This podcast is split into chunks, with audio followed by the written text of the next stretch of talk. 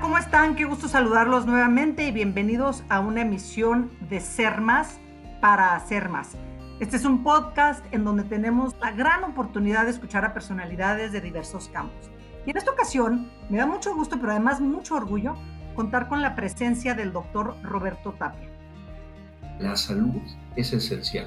Necesitamos tener sistemas robustos, sistemas que puedan actuar en circunstancias extraordinarias y no necesariamente en la cotidianidad.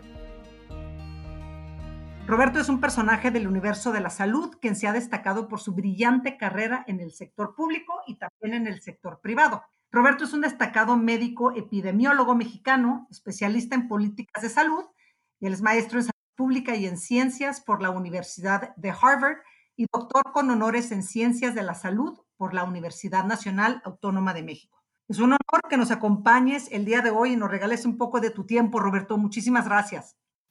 Al contrario, Angélica, un placer acompañarte en este importante podcast y, muchas gracias por la invitación. A ti por aceptarla, Roberto. Oye, Roberto, a mí siempre me ha llamado mucho la atención saber qué es lo que lleva a la gente a decidir el rumbo de su vida a partir de una o dos y a veces hasta tres carreras hasta que encuentras ese lugar en donde verdaderamente sabes que puedes entregar una gran parte de tu ser, de tu capacidad y tu inteligencia para poder aportar algo a favor de esa misión a la que cada quien viene a cumplir. ¿Qué te hace decidir ser médico y cómo fue tu elección por la salud pública?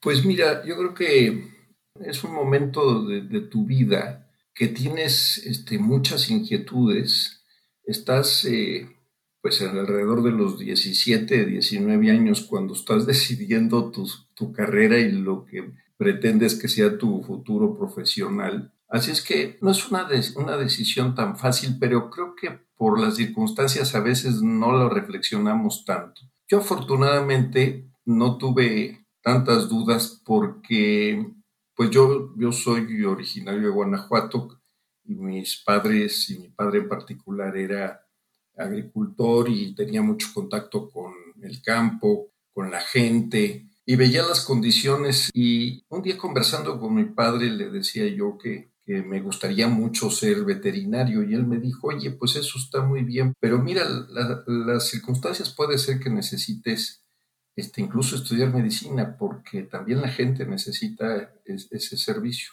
Eso se me quedó muy grabado y y al momento de tomar mi decisión al hacer mi solicitud en la universidad, pues este, me decidí por medicina. Así son las circunstancias.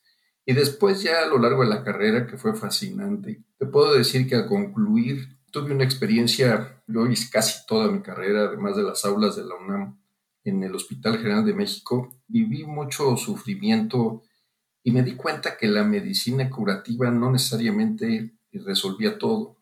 Y ahí empezaron mis inquietudes hacia la parte preventiva. Y después conocí a personalidades de la salud pública que me permitieron orientar esa decisión y es donde decido que, que, quería dedicarme a la salud pública, es decir, esa salud poblacional en los términos más amplios, en donde puedas garantizar medidas preventivas, que las personas accesan al servicio de salud, acciones muy concretas como la vacunación, los estilos de vida. Entonces, eh, ese fue en breve ese proceso de decisión y después esta maravillosa área que es la salud pública. Oye, Roberto, hablando de esta importancia que, siempre tuviste para prevenir que tengamos una mejor salud, etcétera, es obvio que ahorita por lo del COVID-19 el tema se ha vuelto de una enorme relevancia. Yo tengo dos preguntas. Una, si pudieras volver el tiempo hacia atrás, ¿qué recomendaciones le darías a las autoridades gubernamentales? Porque obviamente tienes muchísimo conocimiento sobre, sobre el tema de prevención. Y la segunda es, ¿cómo vislumbras tú el mundo post-COVID? ¿Cuáles crees tú que van a ser las implicaciones más notorias?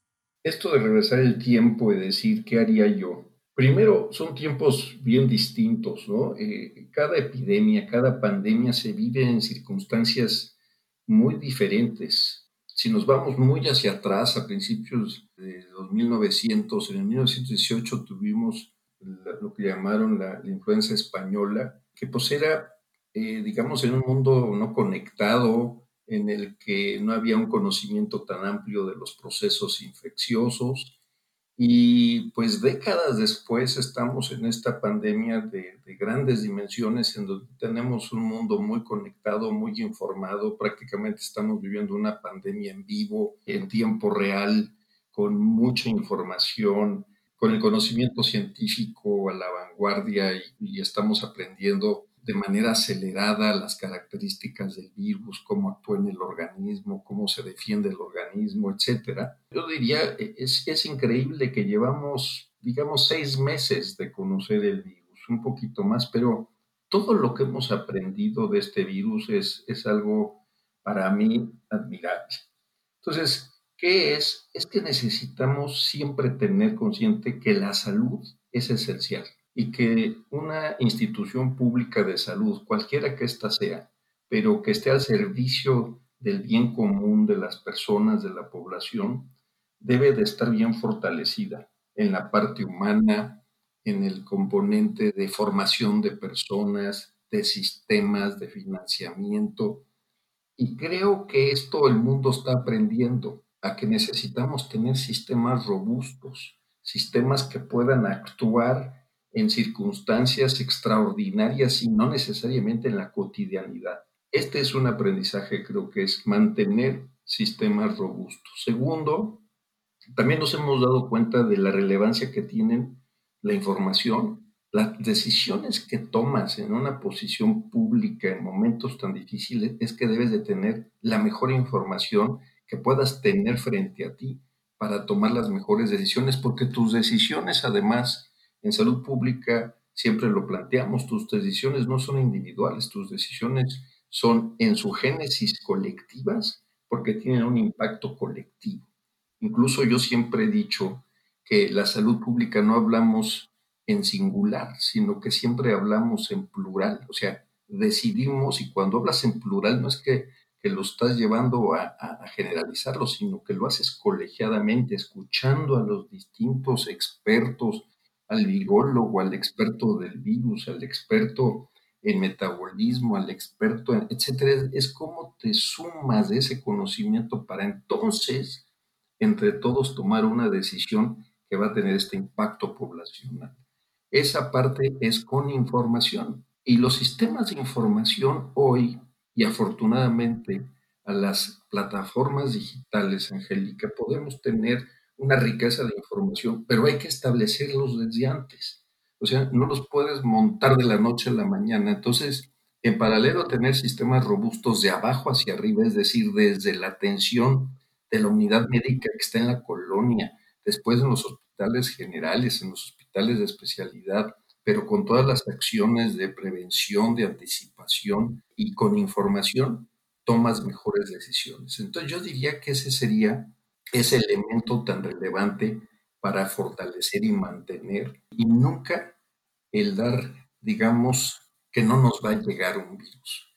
Yo creo que hoy en día, dada la universalidad y la globalización, un virus que arranca en este caso en China pues tarde o temprano nos iba a llegar a México. Llegó después de China a Asia, obviamente, por razón lógica, Europa y de Europa muy rápido al continente americano, etc. Entonces, siempre es aprovechar ese, con esos tiempos que nos dan las epidemias, aprovecharlos muy en serio en la preparación. Uno de los campos de la salud pública es la epidemiología, justamente, y es es que nos, encargamos de, estudiar las causas y los efectos de, las infecciones, de las enfermedades crónicas, de todo lo que es alteración del organismo. Y es, siempre conviene anticiparnos en la medida de las posibilidades. Así es que creo que por ahí van mis reflexiones, Angélica.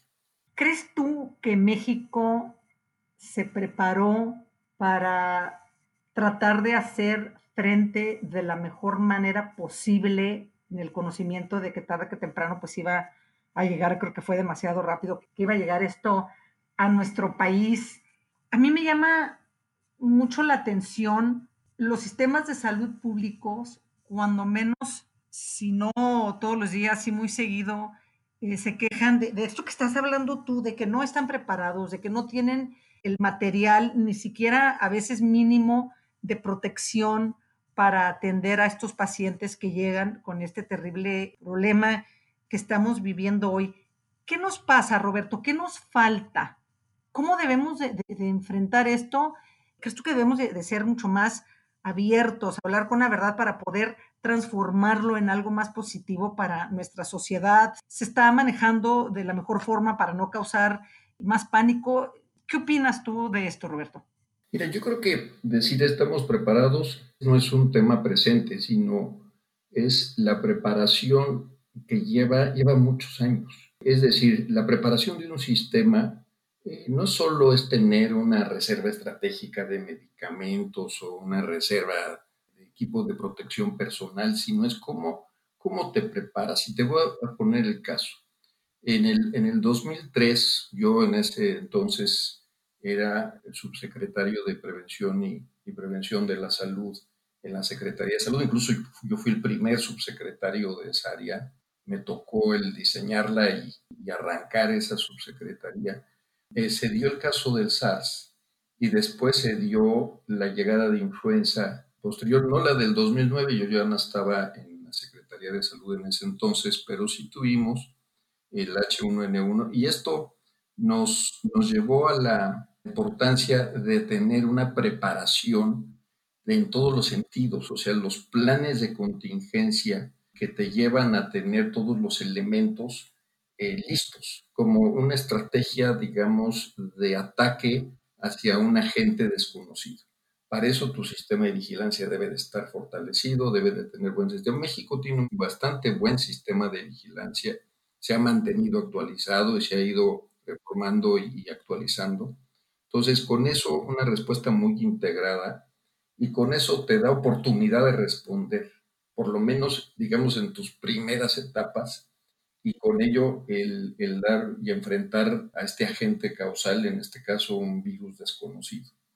En esa época entonces aprendimos en la relevancia de los planes de preparación, en los planes de dejarlos documentados y de tener reservas estratégicas, de tener recursos humanos capacitados, incluso de saber cuando tienes una contingencia, qué equipos moverías, cómo los mueves, un trabajo muy cercano con los estados. Eso es muy relevante. México es un país muy heterogéneo, entonces cada estado tiene un sistema de salud que sigue normas federales, que sigue los lineamientos, pero finalmente su operación pues se ajusta a las circunstancias de cada entidad federativa y por lo tanto hay que estar mucho en comunicación con ella y prepararlos también a estos planes de contención y acompañarles. Una labor muy importante es el acompañamiento siempre en estos procesos, de no generar que alguien es responsable de, sino que todo termina siendo responsables de la ejecución. Lo peor que puede hacerse en salud pública es transferir la responsabilidad. La responsabilidad siempre es conjunta. Entonces, con todo esto y de una manera muy colegiada, por eso te decía que en salud pública es un tema de colaboración, de coparticipación y de, y de enfrentar las cosas con la solidez de equipos muy bien integrados. Por lo tanto, esta parte creo que nos lleva a que ahorita eh, se necesita demostrar esa solidez que se tiene.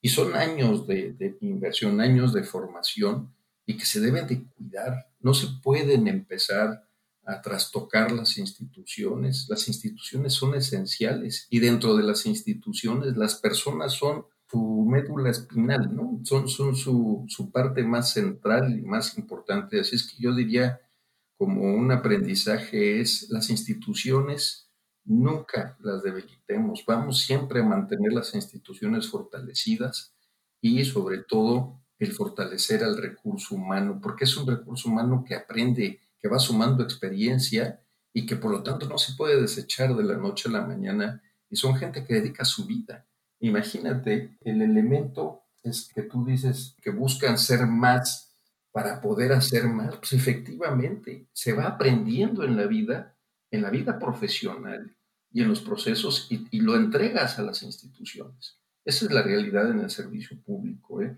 El servicio público es de estos servicios en donde estás entregando tu vida, en donde no esperas respuesta de nada. O sea, es muy distinta la función de salud pública la función de un clínico que está frente a un paciente. Imagínate un, un cirujano, interviene, hace la cirugía, y le salva la vida a la persona, pues obviamente en ese instante cuando sale de la anestesia la persona sale y lo primero que le dice, gracias doctora, gracias doctor. Acá tú no esperas eso porque tu misión es, es justamente evitar que las cosas sucedan.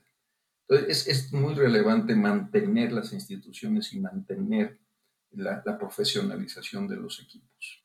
Hablando de profesionalización, hablando de no debilitar, hablando de, de seguir fortaleciendo de, esa unión tan importante para poder prevenir. Me voy a ir un poquito al sector empresarial. El COVID ha venido obviamente a debilitar una gran parte del sector empresarial, sobre todo a las pymes. Ha venido obviamente pues también a, debilitar, porque México pues, sigue viviendo bajo un esquema demasiado grande en la economía informal se ha visto muy afectada.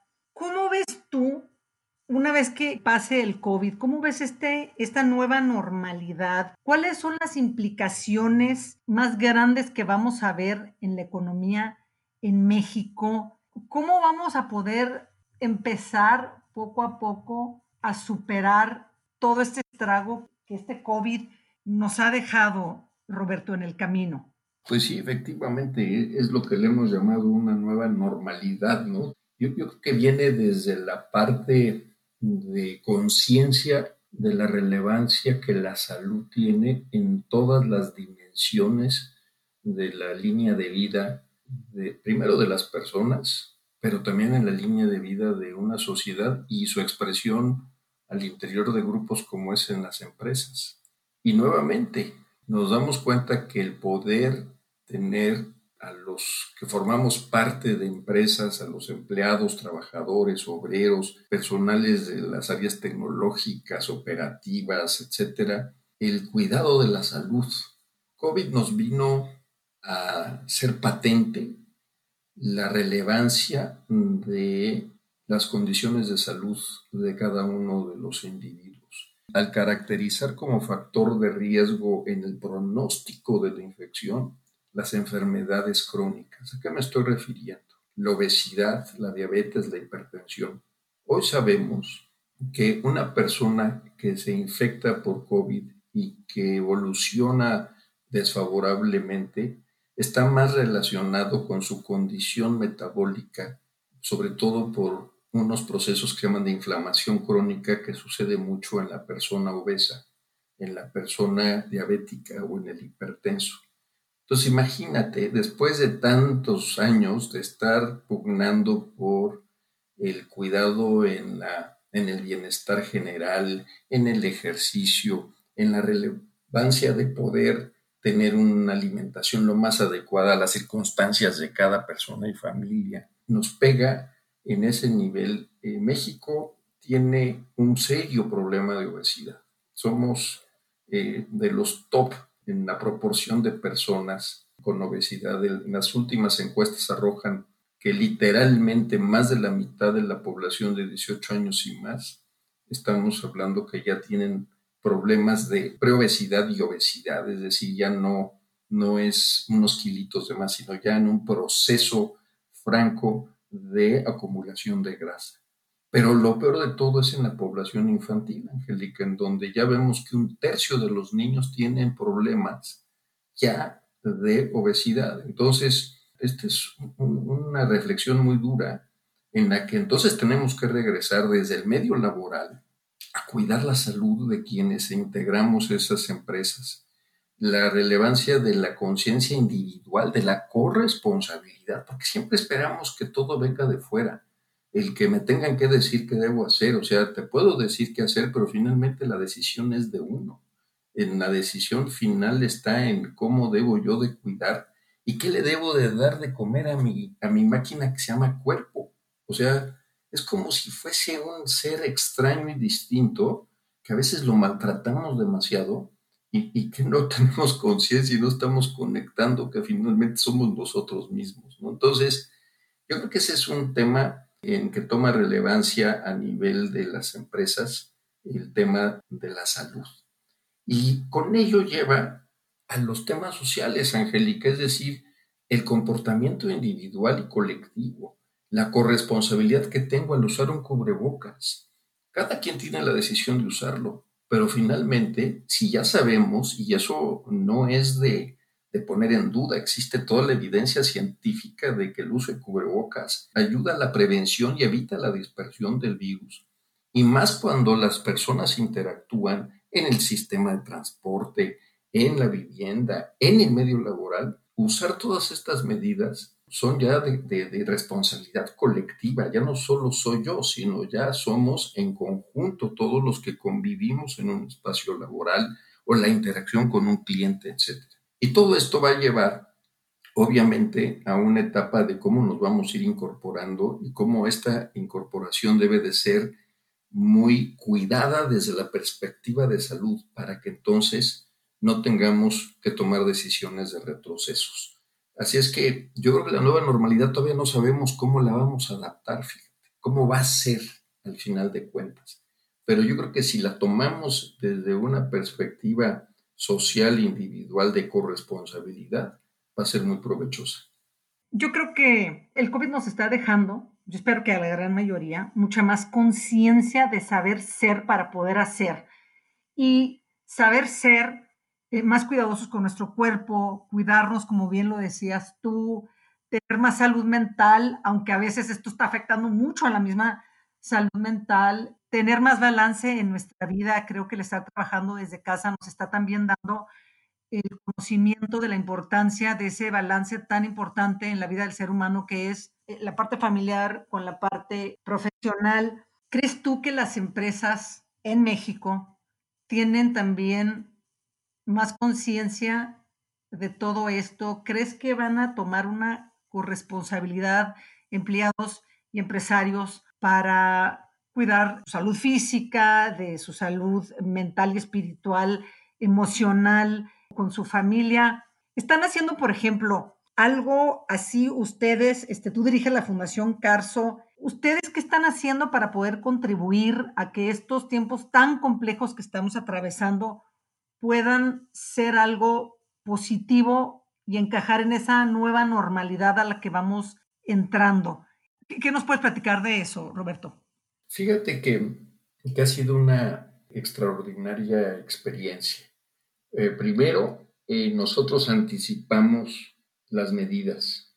Eh, nos empezamos a preparar desde el liderazgo directivo y hacia todos los niveles, desde enero, con información, con todo esto. Estamos hablando de uno de los grupos más grandes del país, así es que con una diversidad muy importante de empresas. Entonces, eso fue la anticipación fue muy oportuna y la sistematización de los protocolos también lo fue. ¿Y qué se planteó? Pues básicamente sí, el enfoque y objetivo primordial es cuidar a las personas y sus familias. Y también antes de que se hicieran los cierres, pues también estábamos cuidando la parte de clientes y proveedores. Pero ese fue el lo central, es prevenir la infección y de hacer así canalizar la atención oportuna y el diagnóstico oportuno.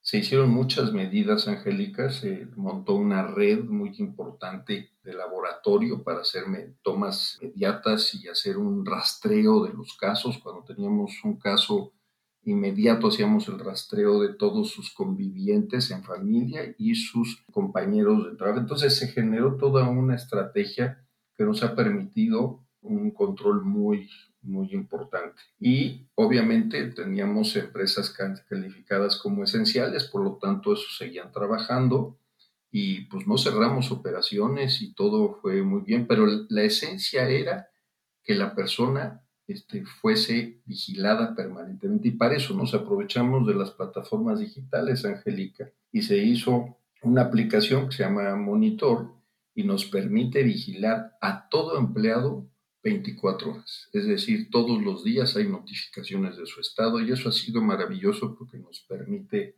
el estar con una lupa en cada individuo en todo el país. y eh, eso ha sido muy, muy positivo. Pero más allá de eso, ya ahorita con el retorno en aquellos que están regresando, que se tuvieron que cerrar, hacer lo propio.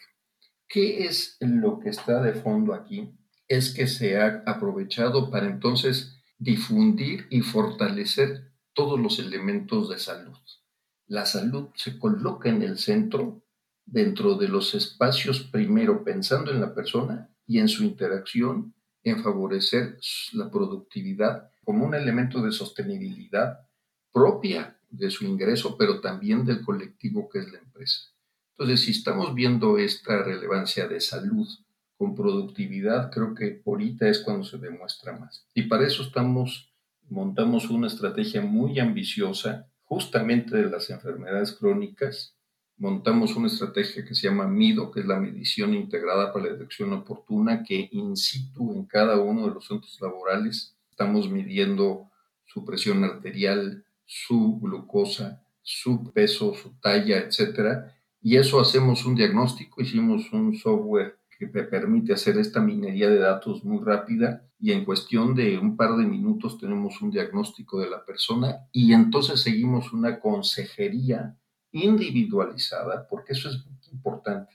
Las acciones aquí ya deben de ser individualizadas. Y también la corresponsabilidad. Entonces sí estamos elevando el nivel de que yo empresa, te doy el servicio, te atiendo, te diagnostico, pero tienes tú que ser corresponsable con mucha información, con mucho apoyo, con muchos elementos para que esa corresponsabilidad sea mayor y transferir a la familia, porque finalmente en los dos espacios en donde más convivimos es en el espacio familiar y en el espacio laboral. Y tú bien lo decías ahorita, hemos aprendido a ese equilibrio que se necesita tener. Sí ha sido una cultura de educación, de corresponsabilidad y de un fomento hacia la anticipación y a la acción inmediata de acuerdo a las metodologías establecidas en el control de epidemias que, afortunadamente se, se, dio como una prioridad desde el primer día.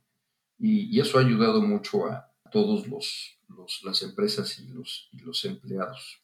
Oye, me parece extraordinario todo lo que están haciendo porque efectivamente, bueno, pues ustedes están en, en sectores esenciales y el estar tan pendientes, tan preocupados, pero también ocupados haciendo algo por la cantidad de gente que colabora con ustedes, me parece pues, muy humano. Yo creo que eso es muy importante, no perder esa parte de saber ser humanos. Me imagino que están dando talleres y capacitación para su personal, en donde aprendan a, a vivir de una forma mucho más sana, cómo comer, y como dices tú, bueno, pues al final del día a quien se lo debes de llevar es, a la familia, porque entonces ahí empiezas a agregar a más gente y este, bueno, pues empiezas a funcionar y apoyar a los proyectos, porque obviamente pues también hay proyectos de salud, sobre todo para la obesidad y la diabetes en México, y, de esa forma también tienes una corresponsabilidad público-privado con ello. Yo quería preguntarte también lo siguiente ya empieza a abrirse, no sé si en toda la República Mexicana, los lugares de trabajo no esenciales. ¿Crees tú que se hizo muy rápido? ¿Crees tú que tenemos la conciencia y la educación, los mexicanos, la población? No me refiero nada más a la parte de los empresarios, pero ¿crees tú que realmente tenemos el cómo sí cuidarnos para cuidar a los demás? Y que no resurja como ha sucedido en Estados Unidos, en Florida, en, California y en otros estados, eh, Texas, por ejemplo, cómo resurgió el COVID porque abrieron y la gente salió sin cuidarse, sin importarle el distanciamiento, muchísimo sin cubrebocas. California volvió a cerrar hace como cuatro o cinco días. ¿Crees tú que en México sí sea el tiempo idóneo para hacerlo crees que nos vamos a cuidar? ¿Falta más comunicación del cómo sí podemos empezar a convivir respetando nuestro ser para respetar a los demás? Fíjate que esto es muy, muy relevante. Yo creo que más allá de la decisión que se marque si los colores, etcétera, es el, el cómo. Y nuevamente, ok, quien toma la decisión es la autoridad porque le toca, tomar esa decisión, pero finalmente ahí es en donde entra la corresponsabilidad. Y todo mundo tendemos a decir es que decidieron muy rápido. es más bien cómo actuamos todos ante un espacio nuevamente de cierta libertad y de tomar conciencia que finalmente el que esto siga para bien es nuestra propia decisión. Es decir, literalmente podemos decir, tú decides si vamos a progresar para bien o vamos a ir para atrás.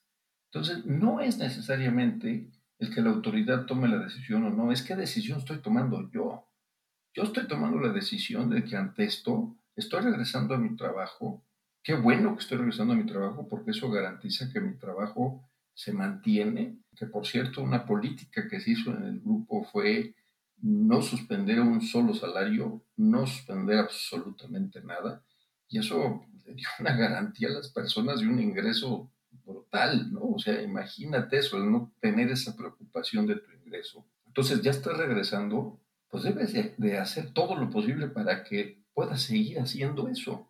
Entonces yo creo que es un tema ahí de, de conciencia nuevamente, y a lo mejor uno lo dice demasiado simple, ¿no? El nivel de conciencia es el que puedas hacer una reflexión profunda de que ya dicen que puedo salir, entonces debo de tomar las medidas, dicen que debo usar un cubrebocas, dicen que debo de guardar la distancia, que debo de lavarme las manos, pues debo hacerlo. O sea, es decir, yo decido cuál es mi futuro inmediato y el futuro colectivo que se va a tener. Entonces creo que, que ahí sí hay que seguir mucho las reglas. Uno de los elementos que aquí se ha aprendido en muchos países es que siguen las reglas. Y en México muchas veces las reglas no necesariamente es lo nuestro. Entonces, creo que sí es un aprendizaje de conciencia y de, y de que está en uno la decisión.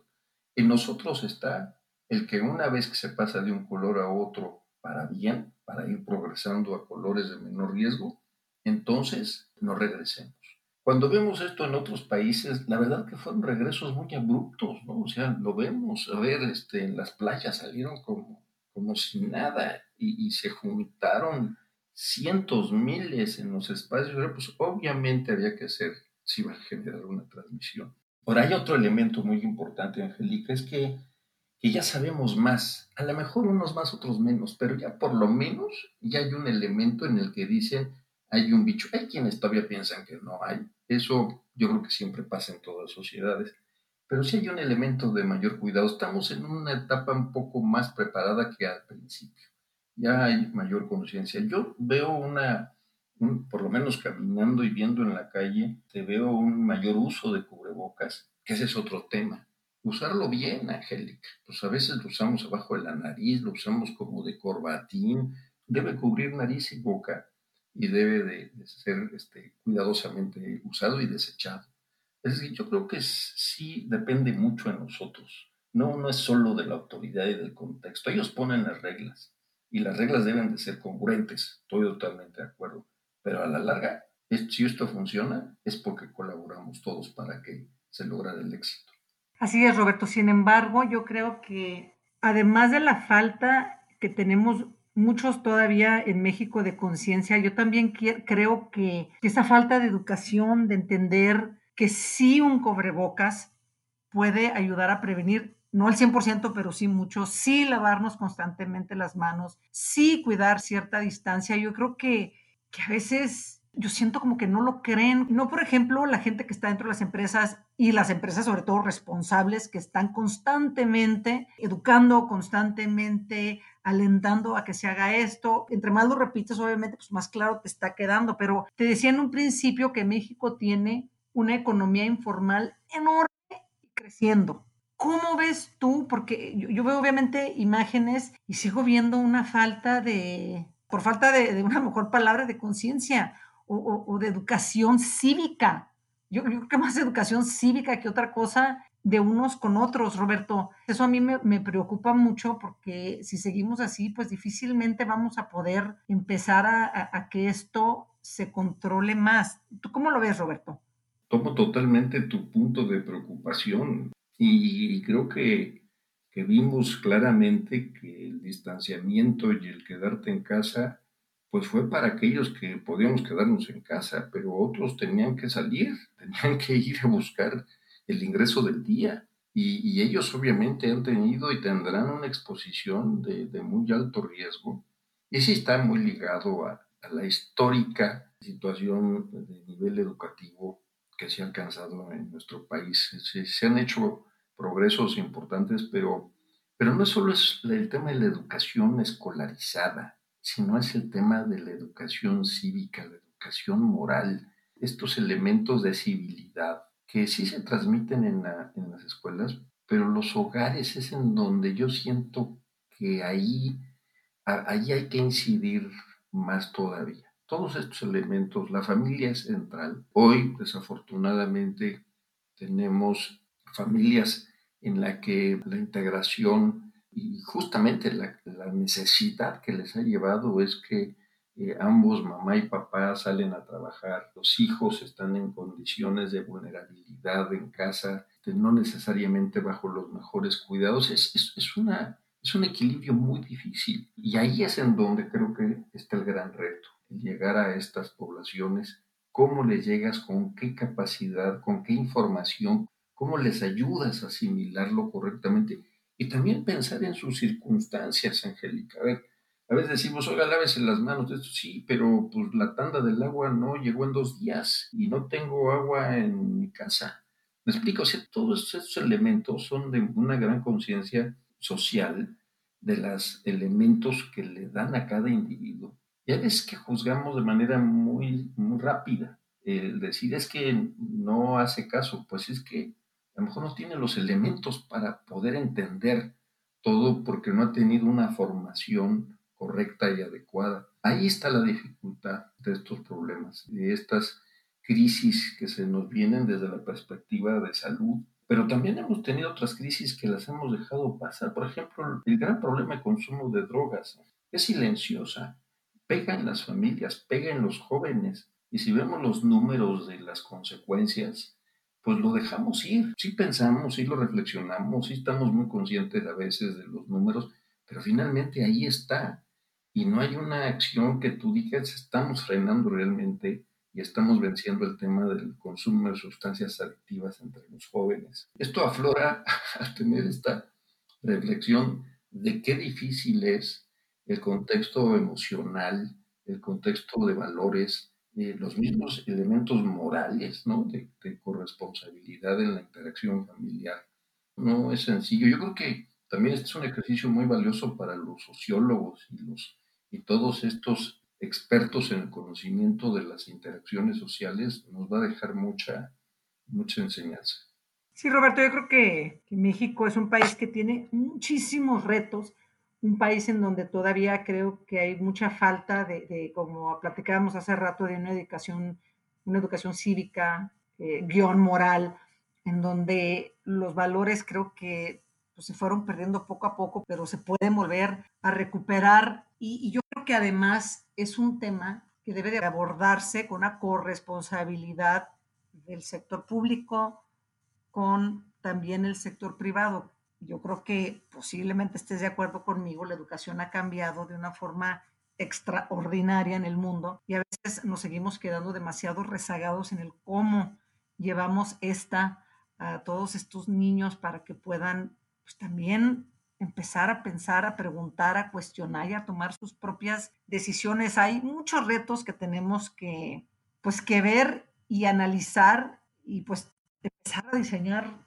programas que verdaderamente puedan funcionar para llevar a un mejor lugar a, pues, tanta gente en México que merece estar mucho mejor de lo que el día de hoy está ahí. Por último, quisiera preguntarte algo. A ver, a ver, ¿tú qué opinas de esto? Porque yo aquí tendría mis dudas, pero me interesa mucho tu opinión, Roberto. En México hemos vivido momentos muy trágicos, sobre todo, por ejemplo, los temblores que se ha tenido. Y en ese momento todos hemos visto una unión impresionante como mexicanos. Ahí estamos unos con otros apoyándonos en la medida que cada quien puede. ¿Tú crees que podemos decir lo mismo ahorita con el COVID-19? Qué interesante tu pregunta, Angélica. Yo creo que ha sido una solidaridad diferente. Es solidaridad en el momento en el que tengo la posibilidad de quedarme en casa y cuando salgo de casa respeto las reglas. Desde ahí ya es solidaridad. Ya no es lo mismo de ir y quitar un bloque o un ladrillo o llevar tortas a la zona donde se está tratando de rescatar a las personas después del derrumbe de un edificio. Es una solidaridad distinta. Es una solidaridad cuando vía las redes tú ves personas que están eh, coordinando a productores, tanto de la central de abastos y que haces pedidos y que ahora puedes este, comprarles para llevar los, los productos a los domicilios. Todas estas opciones, solidaridad con los indígenas para que cambien sus telares para hacer cubrebocas este, con buen diseño y, y, con buena capacidad de protección. Es solidaridad cuando sales y haces elementos, digamos, de usar las redes para dar un mensaje positivo, para que si, en este caso, por decir, estás usando las redes para transmitir un tema de reflexión y quienes tienen capacidad de dar una clase de yoga la está dando de manera gratuita o con un costo mínimo, o quien está ayudando a clases de meditación y lo sube. Es decir, estoy hablando de que es una solaridad que va desde mi comportamiento hasta el beneficio que puedo hacer por otro. Y después viene, que yo creo que ha sido, por lo menos yo lo he visto, una solaridad muy, muy positiva, es del empresariado. Tenemos la fortuna de, de coparticipar como grupo y con muchas fundaciones en la unidad temporal COVID, que fue la reconversión del centro Banamex, en donde se sumaron decenas de organizaciones, fundaciones, empresas con aportaciones para poder hacer. Lo mismo sucedió en, en, otras ciudades del país donde los grupos empresariales se aglutinaron para poder apoyar las reconversiones de hospitales o hacer donaciones de equipos de protección personal. E, es decir, que hubo esa solidaridad empresarial para tratar de romper las limitaciones del suministro de protección, etcétera, ¿no? Entonces, todo esto es una solidaridad diferente, porque ha sido, pues ha, ha, sido necesario para poder, por ejemplo, la solidaridad de las personas que le llevan alimentos a los médicos en los hospitales, por ejemplo. Pero también hemos visto expresiones absurdas de gente que ataca a las enfermeras en sus colonias, ¿no? Pensando que están transmitiendo el COVID. También se han visto esas cosas tristes, lamentables, por fortuna son las menos, pero hay, expresiones de, toda índole. El empresariado, yo creo que, insisto en eso, ha demostrado también su nivel, buscando muchas opciones y coadyuvando con, con los servicios públicos y el apoyo a las personas en lo individual. Roberto, muchas gracias por compartirnos tu opinión al respecto. Yo creo que sí es bien importante que entendamos lo que acabas de decir, que la solidaridad que podemos demostrar no necesariamente es nada más con apoyo físico, por ejemplo, en, los tiempos de temblor, sino también como los que estás diciendo que ahorita sí existe a lo largo y a lo ancho del país, que el sector empresarial, que también pues eh, durante muchísimos años ha sido muy criticado, pues también yo creo que es importante también sacar o destacar todas las cosas positivas que sí hace en muchísimos sentidos. Yo creo que siempre hay muchas más cosas que agradecer de, eh, que en lugar de, de, estarnos quejando, qué padre todo lo que estuviste comentando, yo creo que también eso nos da una visión diferente de cómo sí podemos seguir en esta unión unos con otros, apoyándonos desde el espacio que a cada quien nos corresponde para poner nuestro granito de arena en beneficio de, de todos. Roberto, quiero agradecerte por acompañarnos en este episodio de Ser Más para Hacer Más. Y muchísimas gracias, sobre todo por compartir con nosotros tu experiencia en el ámbito de salud. Para mí esta conversación me ha dado una visión única respecto a los momentos tan complejos por los que atravesamos, por lo del COVID, y seguro estoy que, la gente que nos escuche pensará lo mismo. Ha sido un placer poder platicar contigo, Roberto. No sé si quieras agregar algo, pero yo sí quiero agregar el gracias nuevamente. Al contrario, Angélica, muchas gracias. La verdad es que me ha encantado esta conversación. En verdad espero que sea de, de utilidad por lo menos para un minuto, un segundo de reflexión en el que en todos está el contribuir para que volvamos a, a esos espacios, a esta convivencia familiar, a poder dar el abrazo a la persona querida, el poder ser nuevamente activos en la parte de, este, laboral. Y creo que lo vamos a valorar mucho más. Es que muchísimas gracias por esta oportunidad de, conversar contigo y, felicitarte porque creo que es muy importante reflexionar que justamente buscamos ser más para poder hacer más por los demás. No es un tema de poder por poder, sino es poder para hacer más. ¿no? Así es que enhorabuena por, por esta iniciativa y, sé que, es de gran impacto y que tu labor es constante. Así es que muchas felicidades. Muchas gracias, Roberto. Yo estoy de acuerdo contigo. Yo creo que estos tiempos nos han dejado experiencias inolvidables y, y yo creo que nos ha enseñado que las cosas más pequeñas pueden ser las más significativas en nuestra vida. Hablabas tú de un abrazo. Sí, esos que a veces dejamos a un lado pensando que siempre va a estar ahí ese momento para poder darlo. Creo que nos ha enseñado cosas importantísimas, valiosísimas, que, antes no tomábamos en cuenta y no nada más lo dejábamos pasar. Roberto, muchísimas gracias nuevamente. Y yo quiero decirles que si les gustó escucharnos, estoy segura que también van a disfrutar otros episodios de este podcast de Ser Más para Hacer Más. Nos pueden escuchar en Spotify, en iTunes o los pueden encontrar en mis redes sociales, en Instagram, en Facebook y Twitter. Y como siempre, Roberto, a ti y a la gente que nos está escuchando, les envío mi corazón envuelto en un beso. Muchas gracias.